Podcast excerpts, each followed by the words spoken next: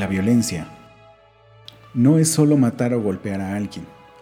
Hay violencia cuando usamos una palabra denigrante en contra de alguien, cuando hacemos gestos para hacer sentir mal a otra persona, cuando obedecemos porque el miedo es más fuerte que nuestra propia voluntad.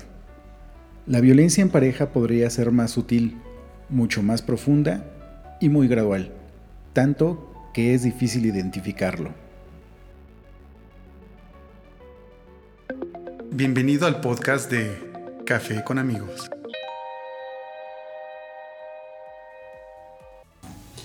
Hola, ¿qué tal? ¿Cómo estás? Eh, bienvenido a Café con amigos, un nuevo capítulo, un nuevo día y iniciamos con una nueva semana. Espero que estés iniciando tu lunes de la mejor forma, con toda la actitud del mundo.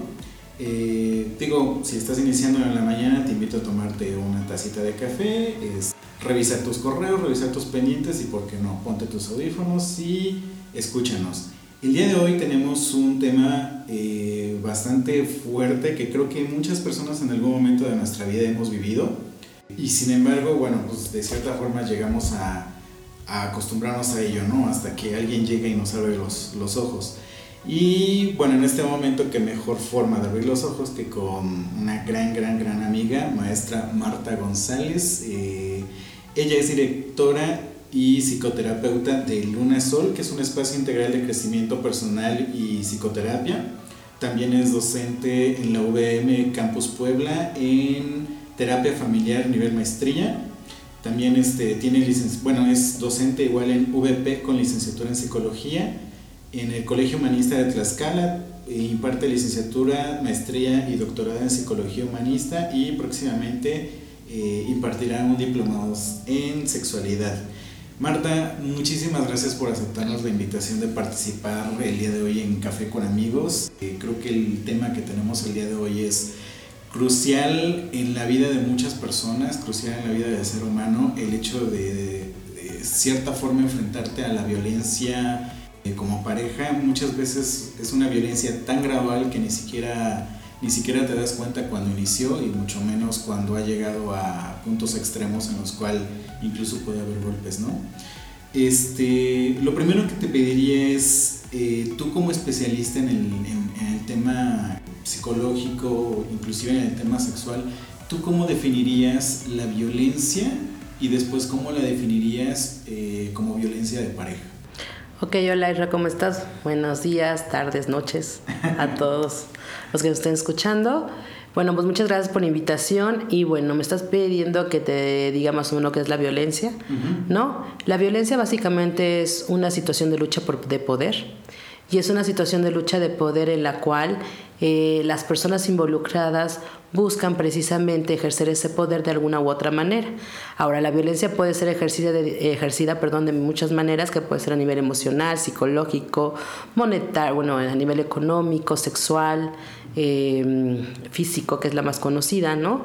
Y es como decirte, tú no sabes nada, tú no puedes, yo soy la única persona que puede, sabe y sabe lo que tú quieres, necesitas, y no me importa lo que tú creas. ¿no? Básicamente esa es la violencia.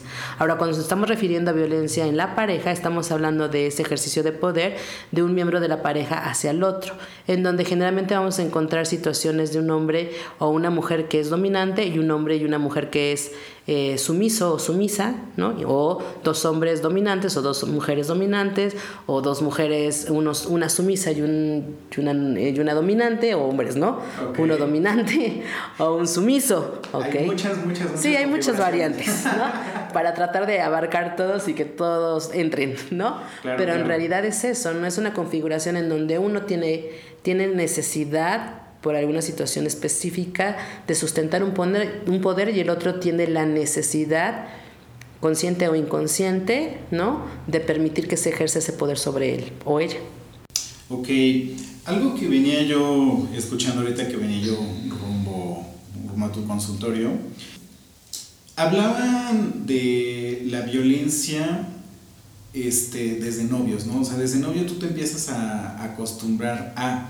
Y sobre todo cuando eres novio, pues básicamente estás viviendo una etapa de enamoramiento, ¿no? Y el enamoramiento prácticamente te ciega.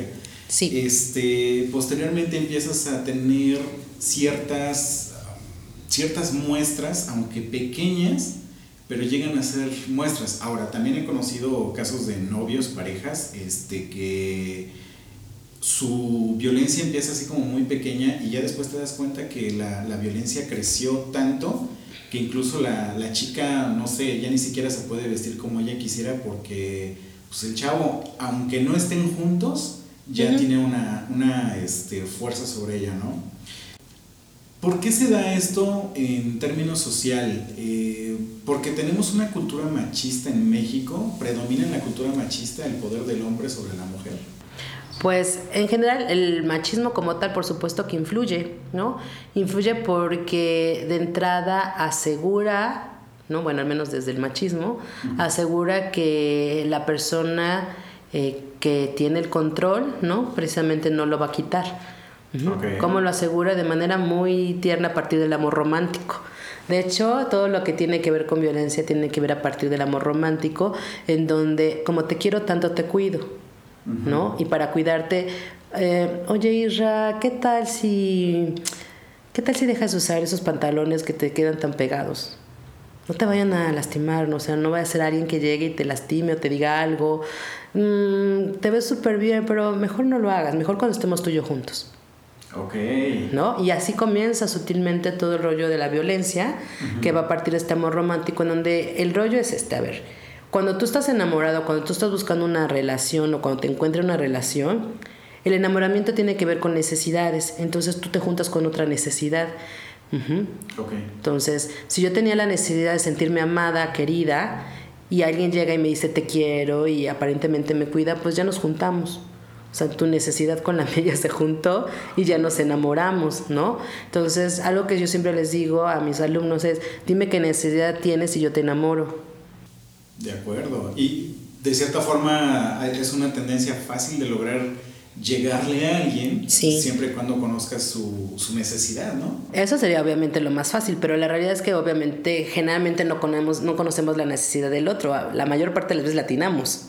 Ah, a la necesidad del otro, ¿no? O sea, entonces de pronto yo veo a alguien que la veo, no sé, hombre, ¿no? O yo hombre veo a alguien que está como muy eh, triste, desesperada, entonces yo la sustento, ¿no? A partir de yo te, yo te cuido, yo te valoro, yo esto, y la, y la otra persona que generalmente está teniendo esa necesidad, voltea y dice, wow, por fin mi salvador, ¿no? Y nuevamente viene desde el amor romántico, este rollo de la princesa, ¿no? Y el, y el, y el, y el valiente príncipe que rescata, ¿no? Y desde ahí se va dando este rollo en donde se junta necesidad tras, junto con la otra necesidad y es muy fácil sustentar una relación de poder. Es lo más fácil del planeta porque aparte en nuestra sociedad está este poder violento, ¿no? emocionalmente, psicológico, físico, sexual, es algo que prácticamente se asume como parte de la relación. Ok. Oye, y ¿La violencia se puede transmitir de generación en generación? Me refiero a que, por ejemplo, eh, las abuelas de antaño, eh, pues de cierta forma sí vivieron una violencia. ¿Por qué? Porque pues ahí el hombre era el que mandaba y la señora era la que hacía las tortillas y le tenía de comer todos los días al, esposo, ¿no? La siguiente generación, que pues ya fueron nuestras mamás, eh, de cierta forma empiezan a liberarse un poco pero sí he conocido gente que sí asume lo mismo que le tocó vivir a la abuela. Es decir, pues si mi mamá lo vivió, yo también lo tengo que vivir porque así es la vida. Y eso se lo transmites a tu hija que no sé, recién tiene uno o dos años que se casó y tu hija también se puede comprar esa idea. Si es posible el, el hecho de que suceda así y puede haber una forma de trabajarlo para romper esa cadena? Claro, de hecho sí, hay forma de trabajarlo y sí se hereda, ¿no? Ambas, ¿no? Ahora, ¿por qué se va a heredar y por qué no? Pues va a depender mucho de entrada de la persona que tanto está de acuerdo con esa educación que le fue dada, ¿no? Entonces, cuando, en mi caso, por ejemplo, no es que mis papás hayan sido machistas, pero sí tenían una situación como muy em, cuadrada, ¿no? Muy, tiene que ser así, sí, ¿no? Sí, sí. Y yo rompí mucho de eso, mucho, mucho de eso, precisamente porque yo no estaba de acuerdo, ¿no? Y entonces, pero, pero ahí depende de la persona la que rompe, porque la familia puede seguir insistiendo. Ahora, yo sí te puedo decir que hay casos en donde la persona rompe, pero la familia se le viene encima, ¿eh? Se le viene encima, las ataca, los, lo, casi casi los, ya no eres más mi hijo ni mi hija, ¿no? O sea, sí se pone muy feo. Entonces, la, la, la persona que está tratando de romper con este rollo, de pronto está en un, en un momento en donde no sabe qué hacer ¿no? Por un lado no quiere seguir como esos estereotipos o esas situaciones heredadas y por otro lado siente que si deja de hacerlo deja de pertenecer a la familia y entonces ahí lo único que queda es la fuerza de la persona a qué lado se va a ir. ¿Conoces algún caso eh, sobre, este, sobre este ejemplo? Sí, por muchísimos, muchos vienen en consultorio. Ok, o sea, es un tema más común. Más es muy común. imaginamos. No tienes idea. Wow.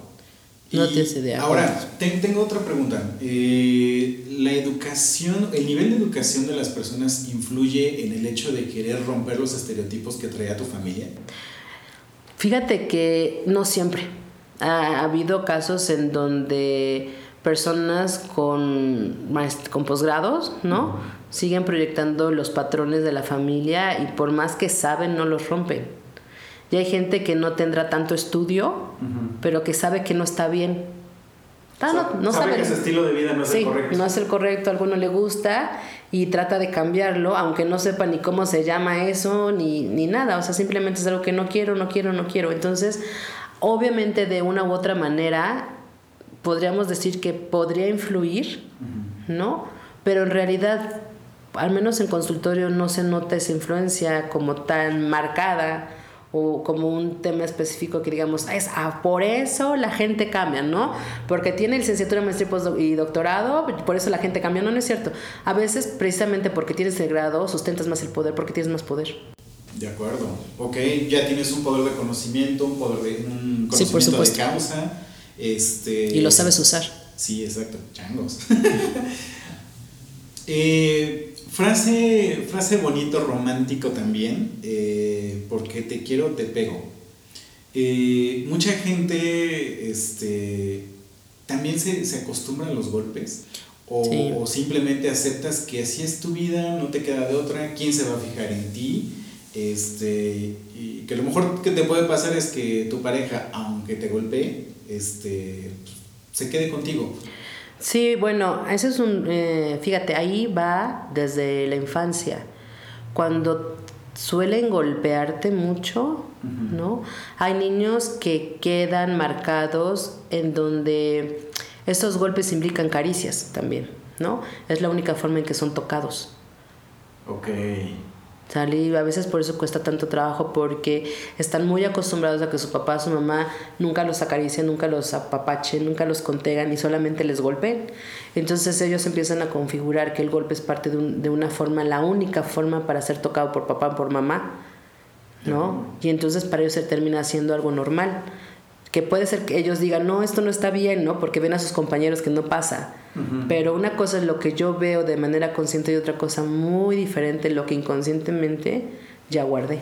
Sí, pues ya se te quedó grabado en el, en el subconsciente, ¿no? Sí, y claro. tarde o temprano yo creo que, no sé, en tu pareja o incluso con tus hijos vas a reflejar esos, sí. esas muestras de cariño eh, a través de los golpes. Claro, aunque nunca se van a justificar, ¿eh? No, claro, pero estás acostumbrado. Sí, eso sí, pero no se justifica y lo quiero aclarar porque muchas veces se, se, se, busca justificar, ah, pues es que como así fue su vida y así fue su familia, pues entonces es normal que lo haga, no, no es normal. Ok. ¿Sale? Entonces no vamos a justificarlo, pero sí podemos entender porque de pronto alguien llega y lo primero que hace es golpear en lugar de hablar. De acuerdo. O pero sea, se puede cambiar eso, por supuesto. Llegas y saludas con un golpe, ¿no? Que es lo, Andy. lo, lo ideal que, que, sucede, ¿no? Para, uh -huh. para, para, para, muchas familias que ya están acostumbradas a eso. Ajá. O gente que no sabe, por ejemplo, contener sus emociones y que la única forma de expresar emociones es agrediendo. ¿no? Y eso le pasa mucho a los hombres, por ejemplo. Uh -huh. Muchos hombres en una situación se sienten muy tristes, abandonados, eh, se sienten eh, poco vistos. La forma en que lo descargan es de manera violenta porque fue la forma que le enseñaron, ¿no? Y eso sí es parte de la sociedad machista, en donde a los hombres no se les permite generalmente... Eh, el, poder llorar, por ejemplo, ¿no? O poder expresar sus emociones, Claro. sentirse débiles, sentirse tristes y demás. Y entonces todo eso lo transforman en violencia. Sí, pues digo, lo que nos dicen siempre desde pequeños, ¿no? Los niños no lloran. Exacto. Y este, y aunque tengas ese sentimiento atorado, pues la forma de desahogar tu frustración, pues siempre es golpeando una almohada, si bien le va la almohada. Sí, claro, y si no es tu pareja, y si no son tus hijos. Sí, sí, sí. O sea, ya es casi, casi con quien se te atraviese. Exactamente.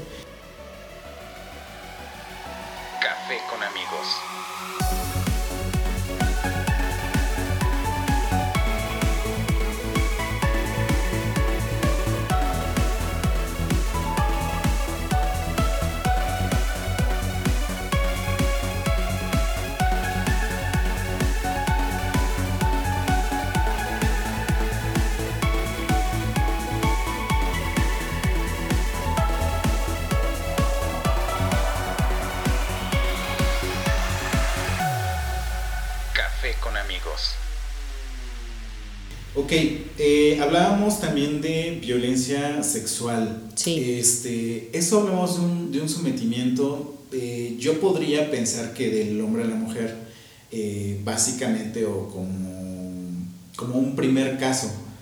Pero existe violencia sexual al revés. es Sí, por de- de supuesto. la mujer hacia el hombre. Sí, claro. Y de hecho la violencia existe de en ambos, ¿eh?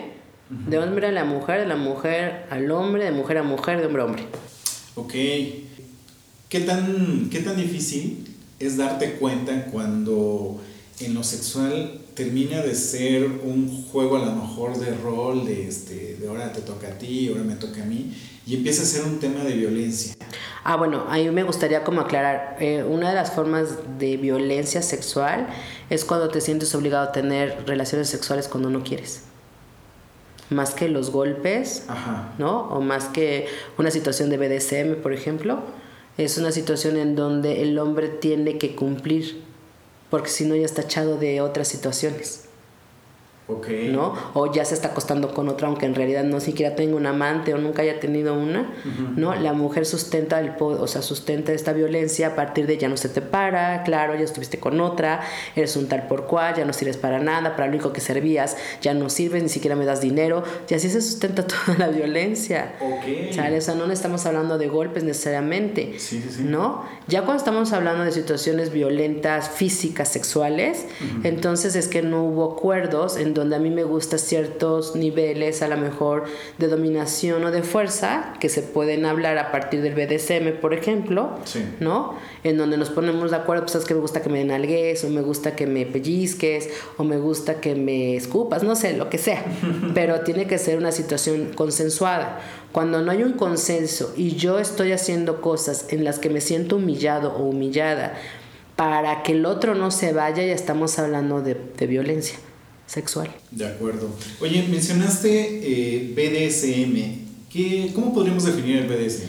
El BDSM es, este, bueno, las siglas tienen que ver con bondage, Ajá. ¿no? Eh, B de dominación, Ok. S sadismo, M masoquismo.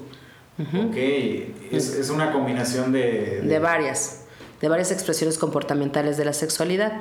Actualmente el BDSM es una forma de vida, ¿no? Y es una y sigue siendo una expresión comportamental de la sexualidad que, que habrá gente que le gusta esta situación solamente dominación, sumisión, pero es específicamente en las situaciones sexuales, por ejemplo. Y en todo lo demás en su vida pueden tener una relación completamente, voy a poner la palabra normal, que quién sabe qué es eso, pero bueno, normal, que digo sin saber qué es, pero bueno, ¿no? Y en, la, y en lo que viene siendo las relaciones sexuales, ya una situación de dominación ejercida, pero de manera voluntaria Ok. y aceptada. O sea, desde el a mí me gusta que me muerdas, me pellizques. Sí, pero hasta aquí. Ajá. O sea, yo te voy a decir hasta dónde es suficiente. Exactamente, me gusta que me muerdas el cuello, pero hasta aquí, porque si lo haces más me duele. Y si me duele y ya no lo disfruto, ya es violencia. Ok. Entonces yo, yo estando de acuerdo contigo, bueno, tengo que respetar esa regla, ¿no? Exactamente. Si no, entonces empieza a otro Cual- nivel. exactamente, cualquier cosa que tenga que ver con este, que ya no sea placentero, sino que me cause dolor, asco, me sienta sucia, ¿no? Ok.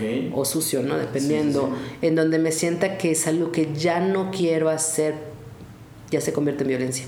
Ya no es agradable para Ya no es agradable ni para mí o para el otro. Y entonces eso ya termina siendo un acto violento y un acto violento termina siendo un acto de violencia sexual. ¿Y el BDSM, meterlo en la, en la pareja, se vale o no? ¿O depende de los miembros de, de la pareja?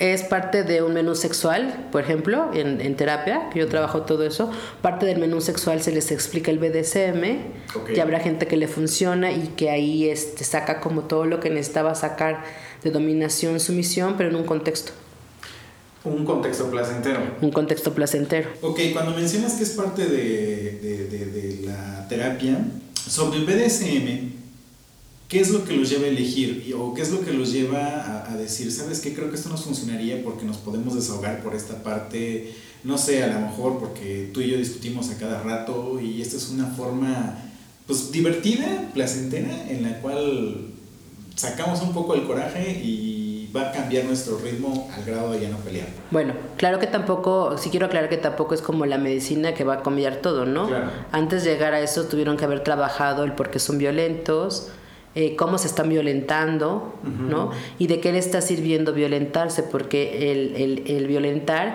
tiene un objetivo específico, ¿no? Que puede ser cualquiera, porque cada pareja tiene su objetivo específico. Sí, sí, sí. ¿no? Y entonces lo primero que tienen que hacer es averiguar como para qué lo están haciendo, en dónde están queriendo sustentar el poder para trabajarlo y entonces ahora sí, ¿no? Ya podemos trabajar la parte del menú sexual, porque cuando viene una pareja que está teniendo situaciones de violencia, ni siquiera quieren tener relaciones sexuales.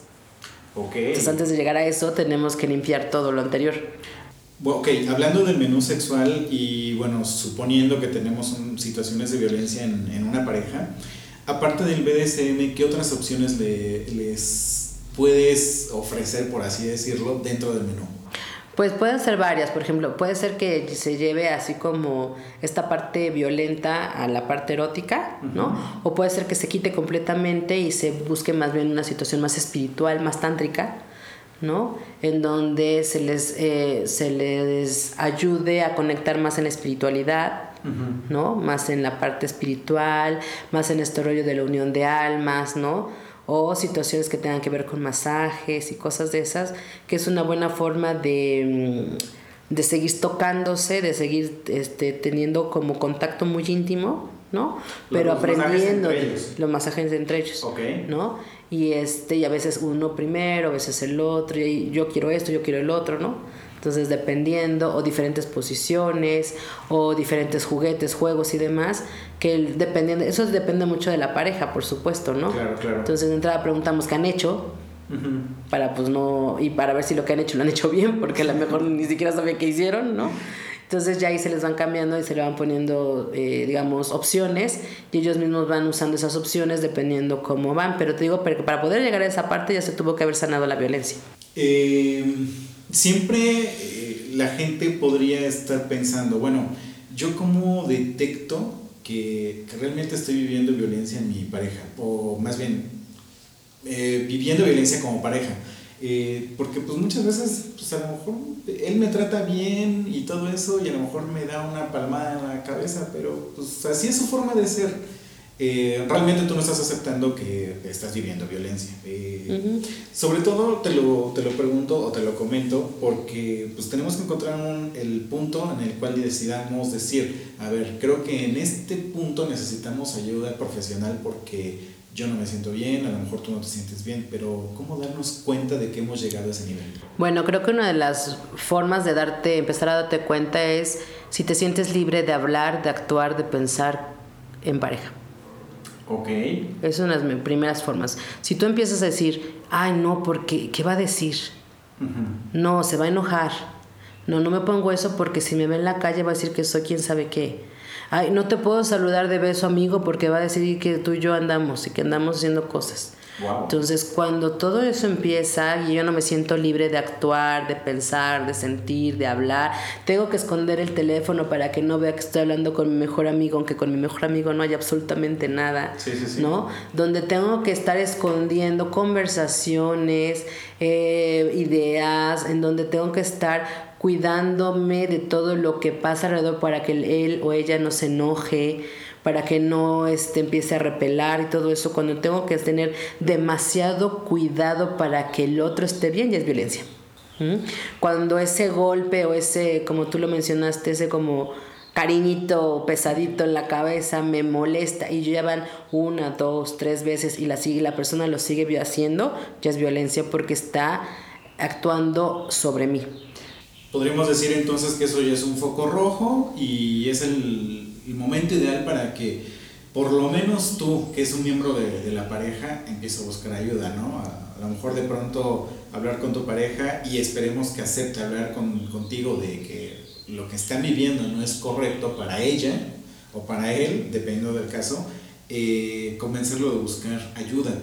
Podría ser aquí el rollo es que muchas de las personas que sustentan el poder son personas muy manipuladoras, son personas ególatras, egoístas, egocéntricas, y es muy raro que quieran aceptar que ellos son o ellas son las que están sustentando el poder.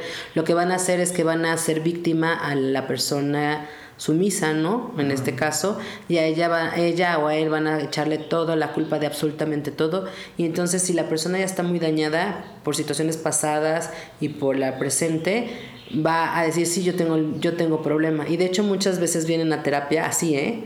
Vengo porque no sabe, porque es esto, porque el otro y por su culpa yo hago y quién sabe qué, quién sabe cuánto. Y aquí obviamente los frenamos y aquí todo rollo. Pero vienen con una situación muy fuerte de no es mi culpa, yo la trato bien, yo le doy todo, yo la cuido, yo la protejo, yo, yo, yo, yo, yo soy lo máximo, wow. Y ella es la local. Y la otra, la otra persona obviamente ya asumió que está mal ella, ¿no? Exacto, y lo defiende, ¿eh? Sí, tiene razón, es que yo no lavé bien los trastes, es que me faltó, es que no quise coger y por eso pues ya tiene otra amante o tiene otras tres amantes. Este, sí, claro, es mi culpa porque es que yo soy la, y aparte me encanta porque me encanta decirles frígida, ¿no?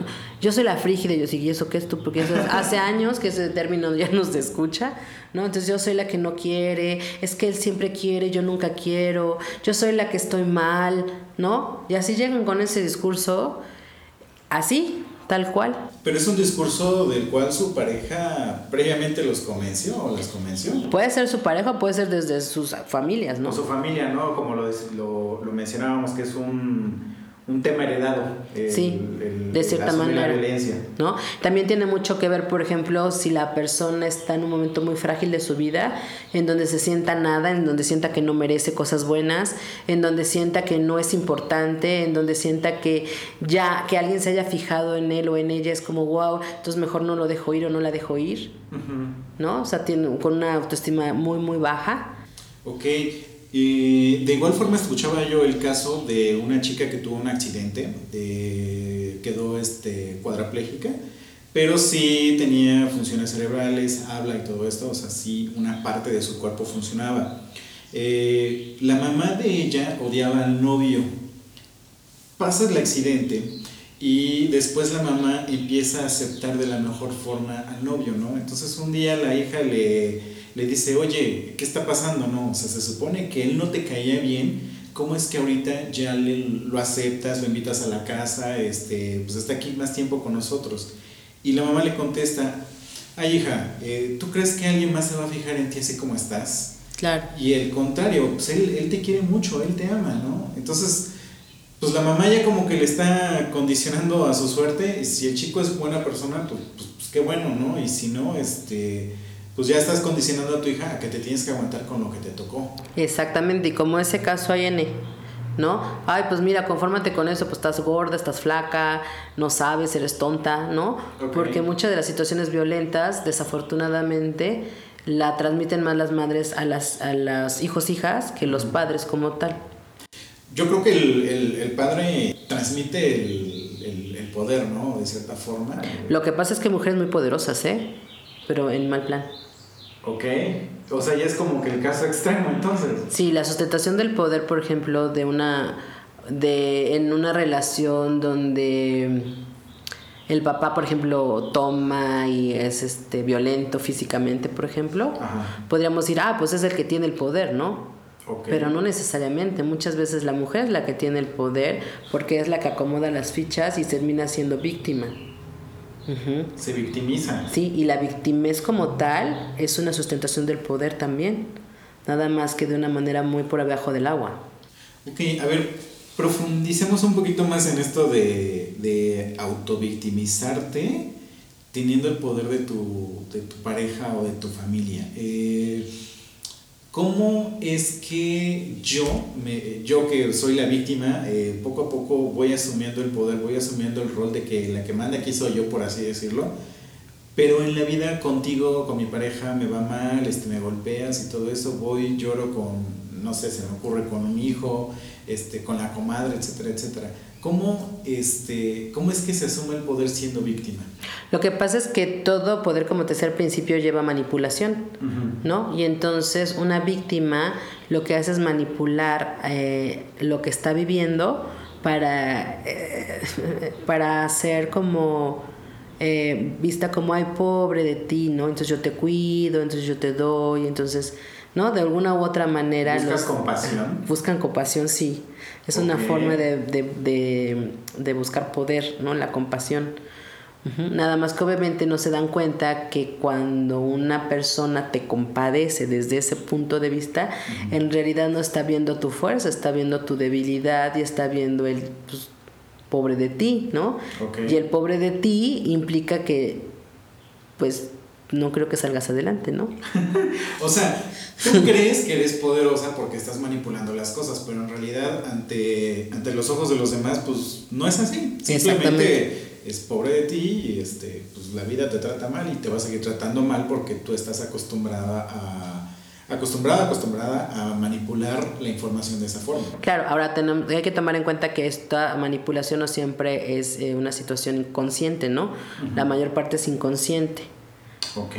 Tampoco, o sea, si hay gente que lo hace a propósito, pues, y desde ahí ya lo va manejando cositas, porque con eso consigue que le den cosas, o consigue que la persona, que no se vaya el, el- el marido, o, o la, o la esposa, ¿no? Sí, sí, sí. Depende. Entonces hay cosas que va consiguiendo, pero ya es mucho más planeado, más perverso el asunto, ¿no?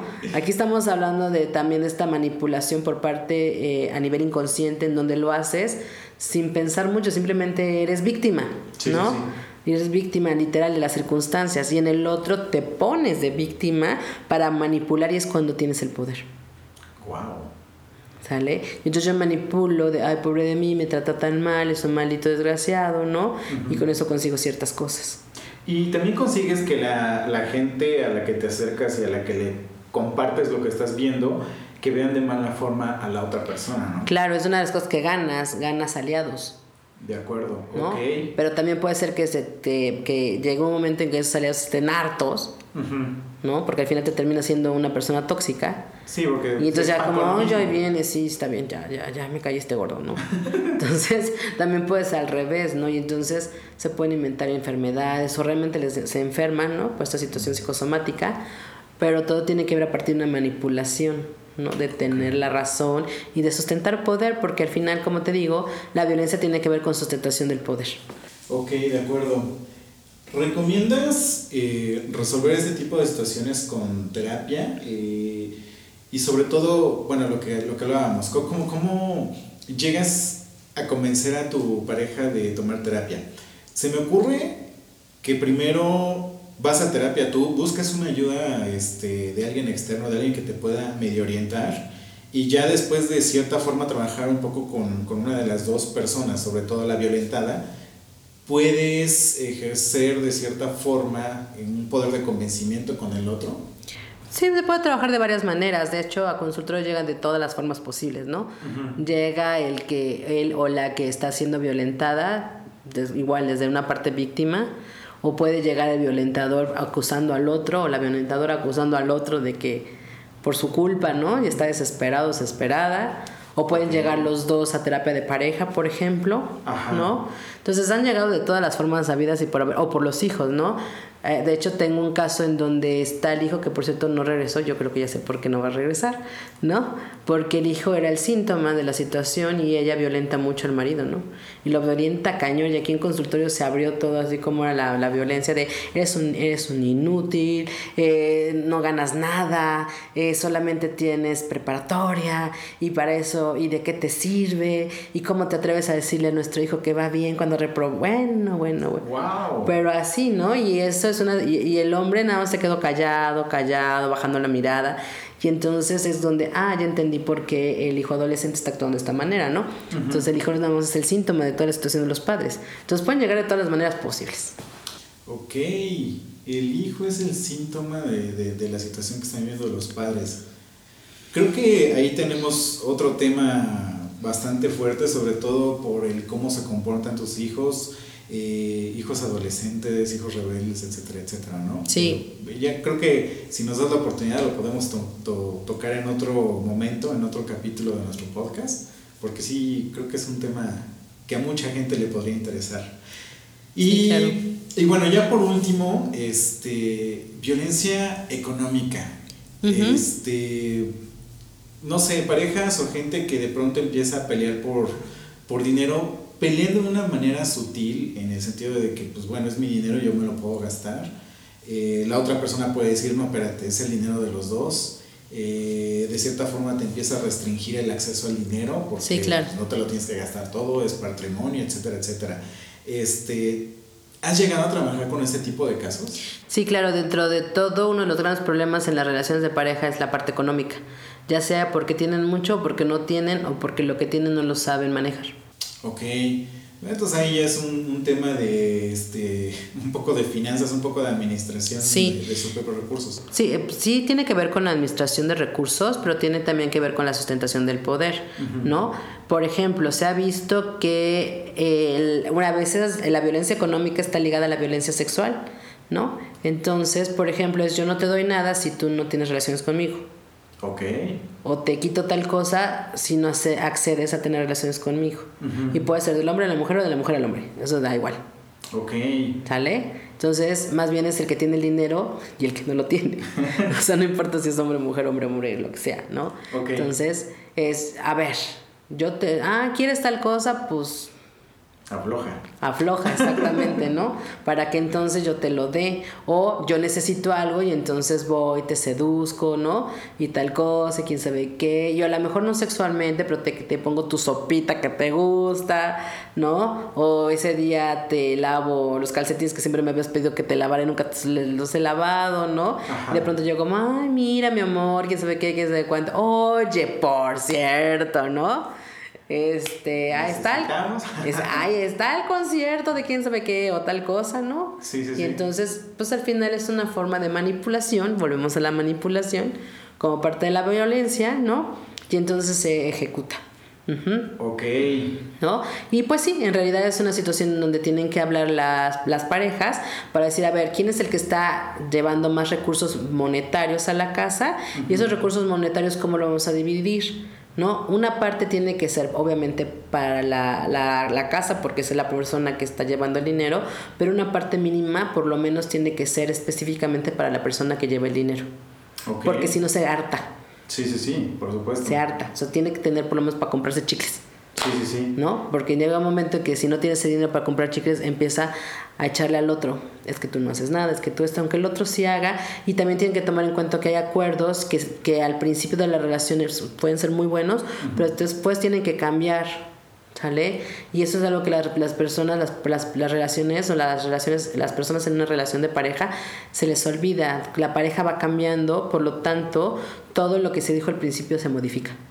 Sí, claro, a lo mejor llega ya este, un hijo, dos hijos y eso ya te cambió muchísimas cosas que cuando iniciaste la relación planeaste, pero bueno, a lo mejor no viste venir cómo sería el cambio con un hijo. ¿no? Exactamente, entonces, ¿sabes qué? Pues ahora tenemos que trabajar los dos, ¿no? Claro. Y entonces aquí es donde viene la otra parte machista, ¿no? De ya sea del hombre de no, te, no trabajes porque yo te doy todo, o de la otra, yo estoy cuidando a mis hijos, dame todo, Ok. ¿no? Entonces puede ser de cualquier manera, pero la realidad es que en este tiempo actual es muy difícil que solamente uno sustente toda la casa. Sí, ¿verdad? Digo, es una situación ya difícil que vivimos en nuestra, nuestra economía, yo creo que a nivel mundial, y, este, y pues sí, los dos tienen que salir a trabajar para ofrecer mejores oportunidades a, a sus hijos, ¿no? Por ejemplo. Claro, o a ellos mismos, ¿no? Exacto. O sea, porque al final no importa si tienen o no tienen hijos, lo que importa es que ambos se sientan contentos de estar en esa relación, Sí, que sí, sientan sí. que ganen. Claro, claro. Wow, pues bastante interesante. eh, nos has dejado con la boca abierta. Yo creo que la gente que nos escuche, pues obviamente va a generar muchas preguntas. eh, una forma de, de contactarte, eh, no sé, redes sociales, correo electrónico. Sí, claro, mira, en Facebook, en Facebook estoy como DRA, doctora Marta Elizabeth Ok. G. Cisneros. Marta Elizabeth G. Cisneros. Ajá, sí estoy en Facebook. Mi número de celular es 2221-645362 y puede ser por WhatsApp porque generalmente no contesto porque o o estoy en clase o estoy en consulta, estoy en conferencia o estoy siendo este, parte de exámenes de tesis, ¿no? Demás. Ok. Entonces es muy complicado para mí, pero por WhatsApp no hay ningún problema.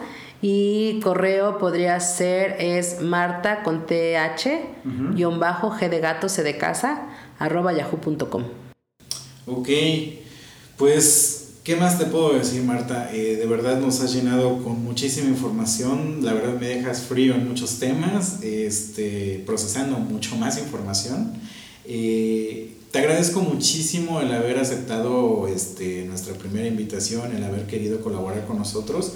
Ojalá y nos des la oportunidad de trabajar nuevamente contigo, platicar contigo, buscamos nuevos temas. E igual estamos abiertos a lo que nuestro público nos sugiera y pues bueno, ya lo- platicarlo contigo y sacar adelante otro, otro pro- programa. Claro, ya sabes que me encanta esta parte, me encanta acompañar y eh, me encanta tu proyecto, entonces sí, ten por seguro que con muchísimo gusto el tema que quieras o el que quieran, no hay ningún problema. Ok, muchísimas gracias. Marta, muchísimas gracias por, por todo tu apoyo. No, gracias a ti, Isra, por la invitación. Y amigos, pues hasta aquí llegamos. La verdad, un tema bastante fuerte. Y ponte a analizar un poquito sobre lo que has vivido en tu vida. Estoy seguro que más de una ocasión pudiste haber vivido una situación similar. Espero que no lo estés eh, pasando en este momento. Y si lo estás, bueno, creo que eh, nuestra especialista te dio muchos puntos que pueden ser tus pequeños focos rojos con los cuales te puedes dar cuenta de que las cosas pues no andan muy bien, que digamos, ¿no? Eh, ya tienes datos de contacto de la maestra Marta para que puedas ponerte en contacto con ella. Eh, igual si quieres escribirnos a nosotros y nosotros te pasamos, este, te canalizamos con ella, pues con mucho gusto. Te agradezco muchísimo el podernos haber escuchado el día de hoy y bueno, nos escuchamos en nuestro siguiente episodio. Gracias. Bye.